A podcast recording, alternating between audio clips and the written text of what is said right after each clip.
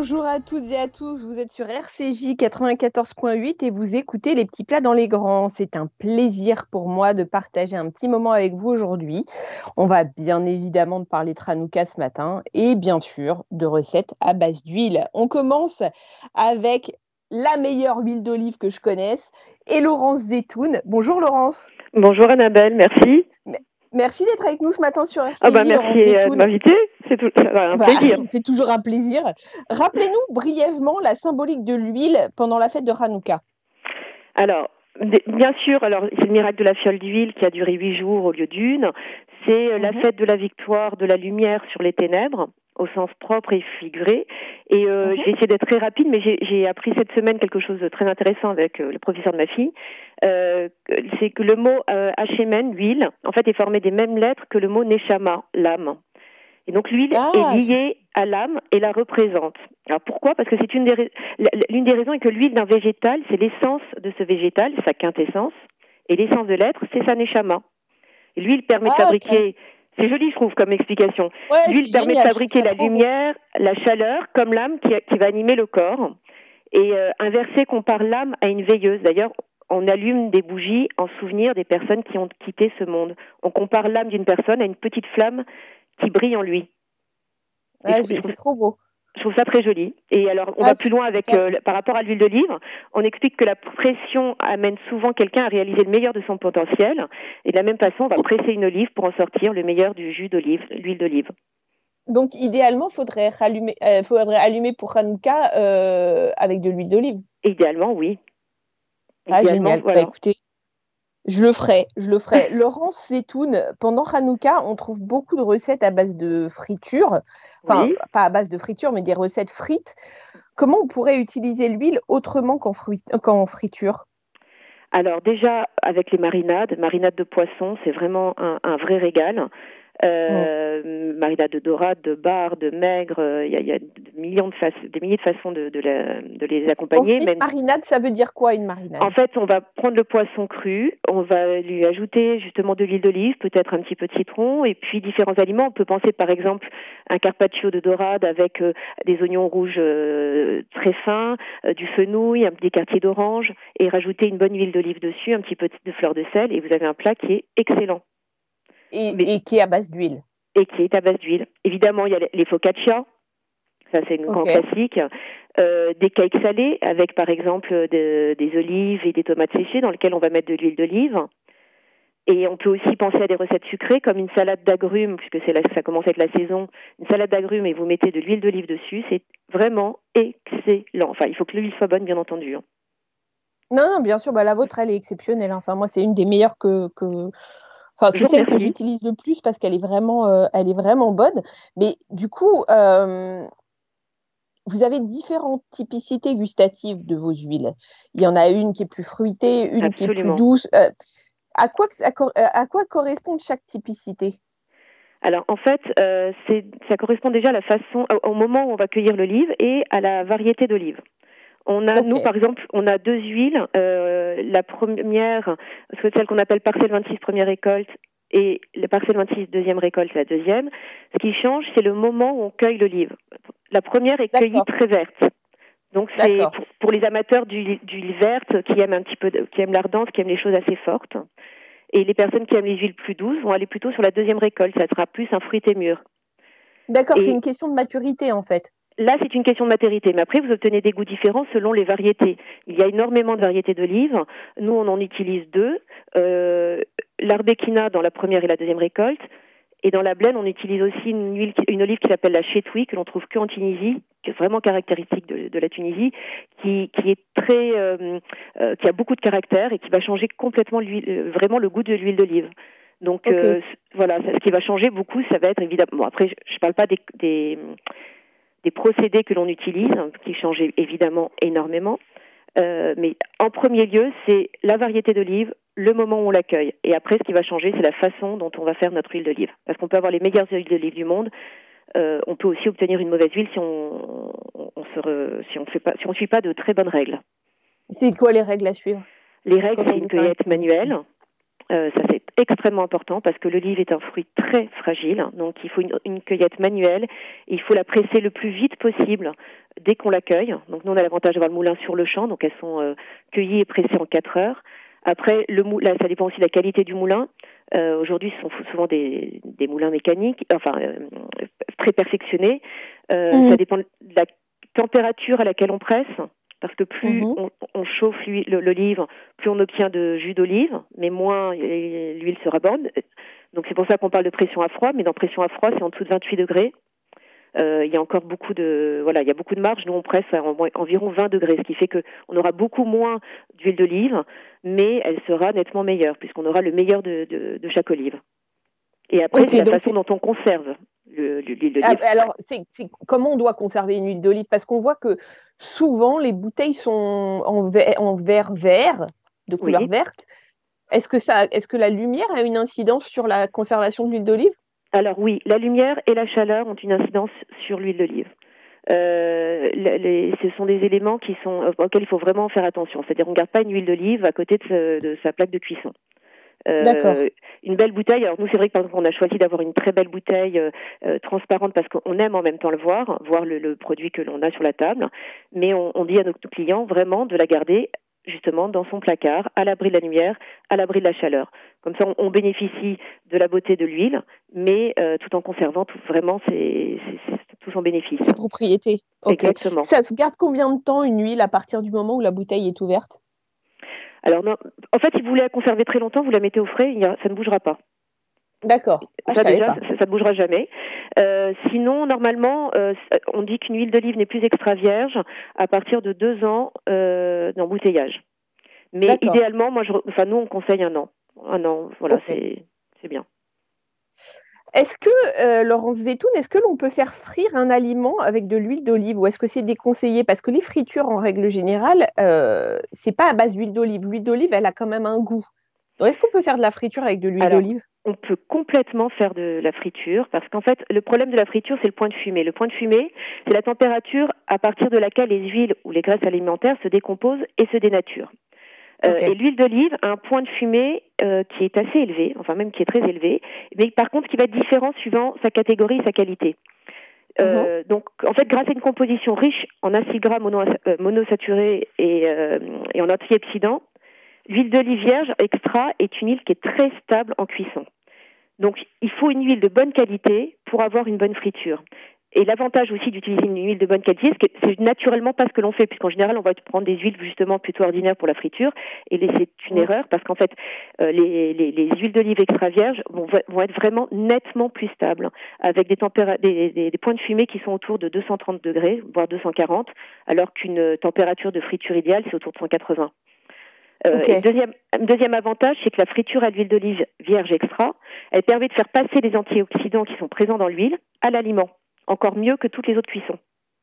Donc on va ah encore plus profiter des bienfaits de l'huile d'olive en, dans la friture, mais il faut avoir une huile d'olive vraiment de très bonne qualité.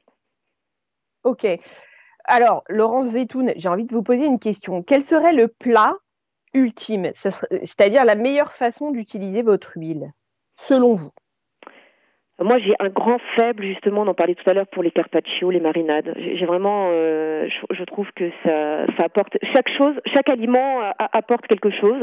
Et, euh, et, nos huiles, enfin, au dire de, des, chefs avec lesquels on travaille, elles vont vraiment euh, permettre de, de, de décupler le goût de chaque aliment de, vraiment d'améliorer, mais sans prendre le dessus, et c'est vraiment délicieux. Mais après, c'est utilisable dans plein de choses. Une fois, j'ai goûté un gâteau, euh, c'était un entremets au chocolat blanc fait avec notre huile d'olive je, voilà, c'était il y a deux ans, j'en garde encore un souvenir ému.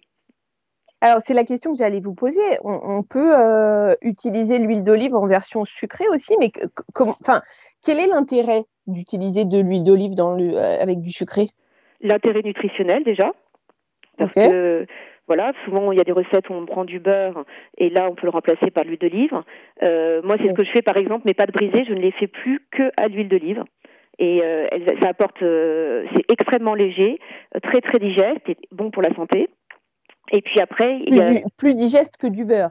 Ah oui, oui, oui, quand même. Hein. Alors c'est clair que le beurre, bon, je vais pas renier le beurre, hein, c'est délicieux, euh, mais c'est vrai que voilà, maintenant quand je fais une tarte aux pommes à mes enfants avec l'huile d'olive, ils veulent que ça. Voilà, pas de brise à l'huile d'olive et à la fin, j'arrose les pommes d'huile d'olive avant de mettre dans le four. On, peut, on peut se dire même que, que pour des pâtes, par exemple, ça nous permet de de, de, en termes de cache-route, c'est beaucoup plus simple, non? C'est beaucoup plus simple, absolument. Ben, moi qui, voilà, souvent je fais, je congèle les pâtes prêtes, prêtes à lui employer en fait.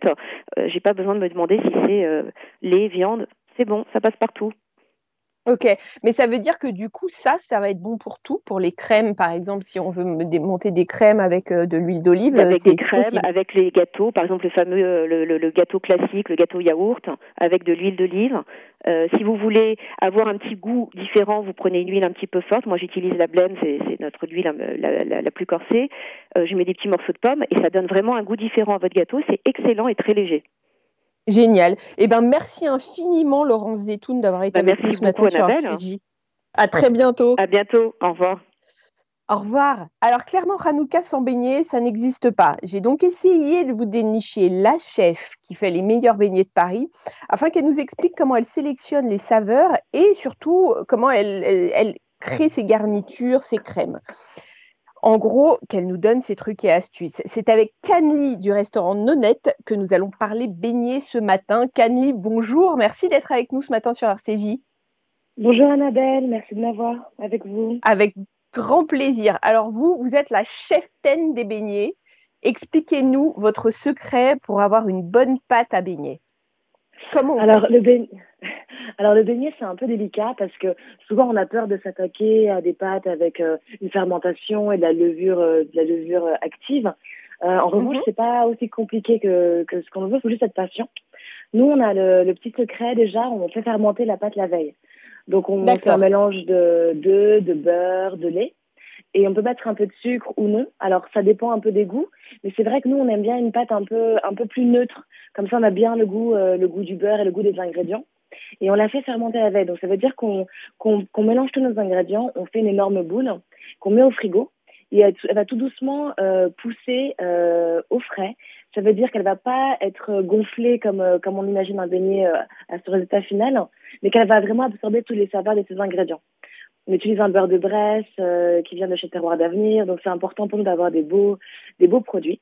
Et le lendemain, mhm. euh, la phase un peu euh, fatidique, c'est de récupérer cette énorme boule de pâte qui a vraiment monté dans la nuit.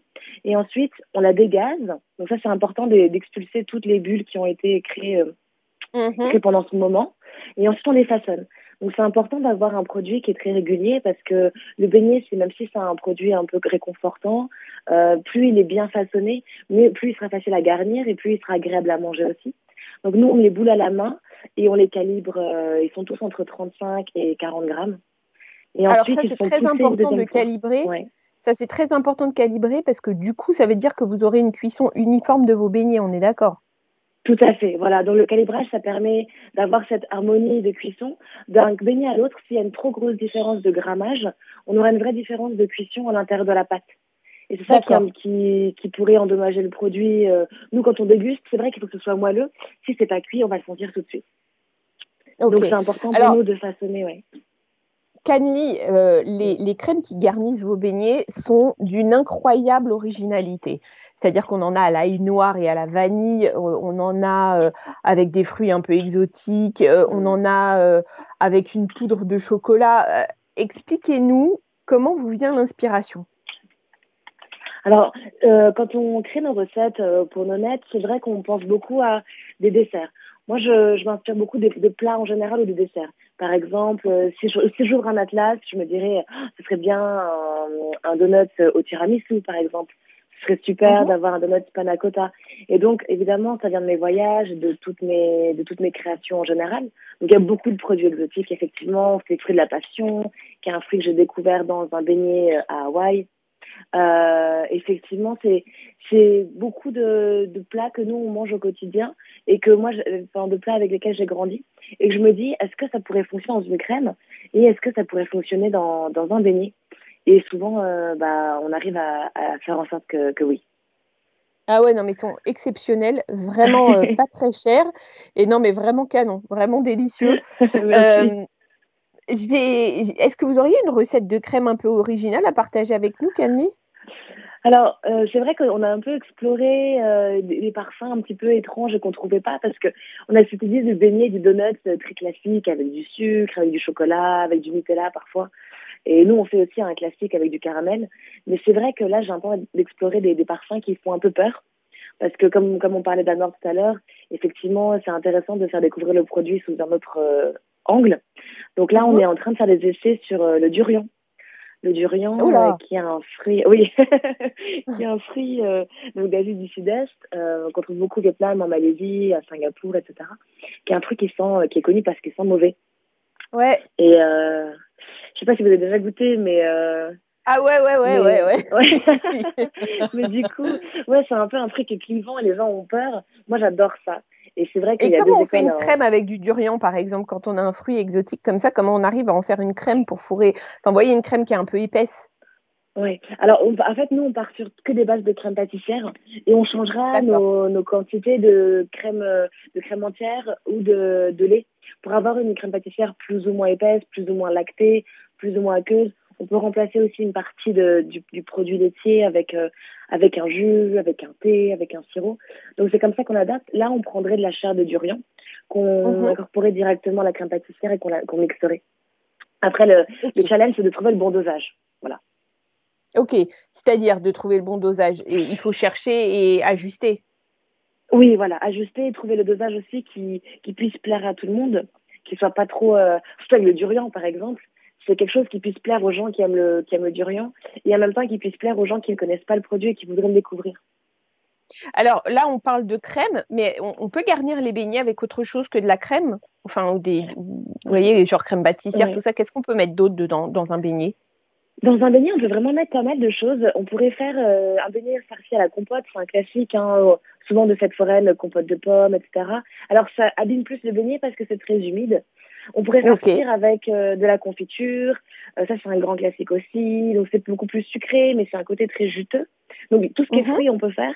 On peut farcir aussi avec tout ce qui est purée de fruits secs, purée d'amandes, purée de cacahuètes, praliné, praliné de graines de courge par exemple. Mhm. Et on peut farcir aussi avec, euh, avec des, petits légumes et des petits fruits frais.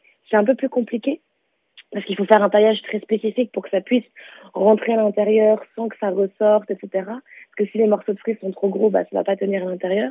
Et on peut farcir aussi avec des chantilly. Ouais. Donc il y a plus, un peu plus que la crème pâtissière, oui. On, on peut, euh, faire des beignets salés, c'est possible ou pas trop? Comme la pâte, elle est assez neutre. Ouais, et c'est vrai qu'il n'y a pas de règle en fait. On a tendance à fantasmer le, le beignet ou le donut en France comme un beignet à la confiture et à la crème et, et sucré, ou les donuts avec un trou à l'intérieur. En revanche, c'est quelque chose, c'est une forme assez libre. Donc moi, j'ai mangé plein de plein de beignets euh, salés aux États-Unis, à New York notamment. On pourrait parfaitement faire un beignet euh, style euh, quiche Lorraine, un beignet avec une chantilly d'herbe ou un, vous voyez, un truc comme ça? Parfaitement avec une chantilly d'herbe au-dessus, farci à l'intérieur avec une avec une crème un peu plus euh, style euh, œuf euh, avec de la viande, etc. Moi, je voulais vraiment faire des crèmes un peu salées, il n'y a pas de souci, ouais. Ouais, nous on, on, mélange pas le lait et la viande, mais on, on pourrait on pourrait faire des crèmes salées à base de ce que vous dites à, base d'herbe ou, ou, de choses comme ça, c'est possible. Oui, tout à fait, ouais. On pourrait faire un beurre d'herbe, par exemple. Euh, on pourrait farcir avec un beurre léger d'herbe, avec de la nette, de la coriandre, de la ciboulette. Et ensuite, euh, ou mettre à l'intérieur une chantilly herbe aussi également. Pas de problème, ouais, ouais, avec une huile de noisette. C'est vraiment très, on peut vraiment aménager les donuts à sa façon. Et euh, nous, on a fait des essais sur des crèmes inspirées de, de marinade, euh, leche des tigrés, tout ce qui est cuisine sud-américaine, argentin. Et, et ça fonctionne très bien. Donc c'était un lemon curd avec euh, de l'oignon, du piment, euh, de la coriandre et de l'ail. Donc c'était un, une crème lemon curd, c'est comme une crème de citron un peu sucrée. Mais là, elle était sucrée la vôtre? Elle était très peu sucrée, donc elle était plus acide que sucrée. Donc il faut toujours mettre du sucre pour un peu stabiliser. Euh, Mais euh, c'était plus sur euh, oignon, ouais, oignon, toutes ces tonalités-là. Et au lieu d'enrober avec du sucre, on n'enrobe pas du tout. Ou on peut enrober avec un mélange de, de sel un peu aromatisé. Ah, génial. Super. Eh ben, écoutez, Canly Win, je vous remercie infiniment d'avoir été avec nous ce matin sur RCJ. Merci beaucoup, très bientôt. Annabelle. Merci beaucoup. Merci, à très bientôt. Bonne journée. Au revoir.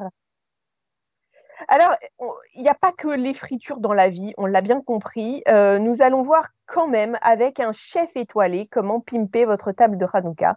Imaginez des plats raffinés et savoureux, élégants à base d'huile. C'est le job de Julien Alano, le chef du restaurant Le Clair de la Plume à Grignan en Provence. Bonjour Julien Alano. Bonjour, bonjour. C'est un plaisir de vous avoir avec nous ce matin sur RCJ. Alors, chef, comment on peut rendre sexy un repas en utilisant des plats à base d'huile ben, là, il y avait l'exemple de la, friture, ça en est un super bon en fait. Puisque vous parliez tout à l'heure de, de, beignet, donc effectivement la friture fonctionne très très bien, mais ensuite, euh, de manière peut-être euh, plus, euh, plus, plus délicate, autour de marinade, Mhm. Euh, c'est euh, c'est assez extraordinaire. Euh, une vinaigrette, pourquoi pas une une, une sauce une sauce une sauce César, vous voyez, qui, qui fonctionne très très bien. Il y a, il y a beaucoup d'huile dedans et c'est d'une gourmandise absolue. Ça peut aller sur la mayonnaise. Enfin voilà, c'est de toute façon l'huile sera quoi qu'il arrive un, un, assaisonnement et un condiment. Oui, je comprends. Alors, si on souhaite faire si on souhaite faire malgré tout, parce que l'idée c'est pas que de faire des fritures, mais quand même, mais si on souhaite faire malgré tout des fritures, est-ce que vous recommandez une variété d'huile particulière? C'est-à-dire qu'est-ce qu'on doit mettre comme huile pour que la friture soit optimale? Il faut euh, effectivement euh, des, huiles qui supportent plutôt euh, bien les, hautes températures, puisque la friture, quoi qu'il arrive, pour qu'elle soit réussie, doit être menée à haute température. Donc ça va tourner euh, autour euh, d'huile neutre telles que l'huile de tournesol, l'huile d'arachide. Euh, après, l'huile d'olive fonctionne très bien en haute température. Alors, il ne faut pas prendre de l'huile d'olive de super bonne qualité parce qu'on en mm. perdrait toutes ses qualités. Mais voilà, il faut aimer aussi. C'est particulier la friture C'est-à-dire, ça donne quoi comme type de saveur la friture à base ben, d'huile Ça va amener toujours un tout petit peu plus d'amertume. D'accord. Parce que euh, l'amertume est euh, une des saveurs de base euh, de l'huile d'olive. Mais ça veut dire que, par exemple, si on veut faire une friture à base d'huile d'olive, on peut le faire pour quoi? On peut bah, frire quoi avec? J'ai envie de dire, il n'y a, pas de, il y a, pas de, il a, y a, jamais de contre-indication. Moi, la cuisine, je dis toujours, la cuisine, mm. c'est comme on aime. C'est pour ça qu'il n'y a pas de contre-indication à faire euh, une chose ou, ou l'autre. Euh, je sais que ma grand-mère, elle faisait, euh, elle faisait, elle faisait quelques fritures à, l'huile d'olive et notamment sur des beignets de légumes et ça fonctionnait euh, très très bien.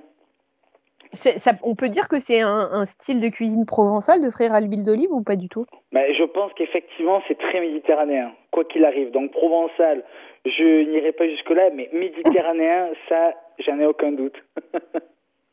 Dites-moi, chef, euh, vous auriez une recette salée à base d'huile, pas trop difficile, hein, parce que nous, on n'est pas étoilés.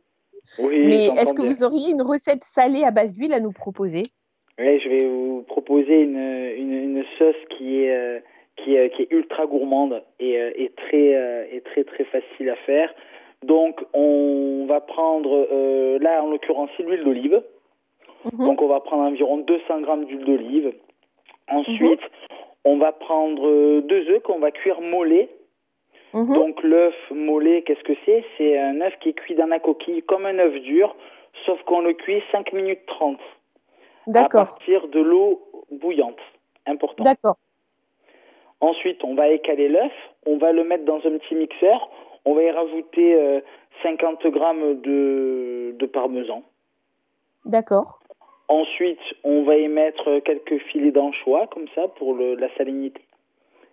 Ensuite, on peut y mettre, pourquoi pas, euh, un petit peu de capre, un petit peu de cornichon, enfin, voilà, ce qu'on peut avoir dans le fond du placard, une petite cuillère à café. Mhm. Et ensuite, euh, on va mixer ça fortement euh, à l'aide d'un mixeur et vous allez monter avec l'huile d'olive. Et on aura une sauce qui sera hyper onctueuse, hyper gourmande, qui pourra très bien aller avec, pourquoi pas, des petits, des petits, un, morceau de, je sais pas moi. une, ouais, ça peut, ça peut même être une sauce qui se mange comme ça, en fait. sur une salade ou sur. Exactement. C'est une, une sauce amère. Ouais, c'est ça, mais c'est une sauce un peu César. Mais c'est complètement ça, de toute façon. Hein. On est, on est vraiment dans cette, euh, dans cet ordre-là. Il y a, il y a cette fraîcheur qu'on retrouve, cette gourmandise aussi nécessairement. Ne pas oublier d'y mettre toujours un petit peu de jus de citron à la fin pour réveiller un petit peu, parce qu'il y a quand même pas mal, c'est riche. Donc le jus de citron va permettre de, de, de clarifier un petit peu toutes les saveurs et d'avoir quelque chose qui soit euh, gourmand et qui surtout euh, nous donne envie d'y revenir toujours. Génial. Merci beaucoup, Julien Alano, d'avoir été avec nous ce matin sur RCJ. Je rappelle que euh, votre restaurant, Le Clair de la Plume, se trouve place du Mail à Grignan, en Provence. À très bientôt, chef. À tout bientôt. Merci beaucoup. Au revoir. Merci à vous. Au revoir. Les amis, c'est l'heure de se dire au revoir. La semaine prochaine, on va parler light, on va parler infusion. Shabbat shalom à la semaine prochaine.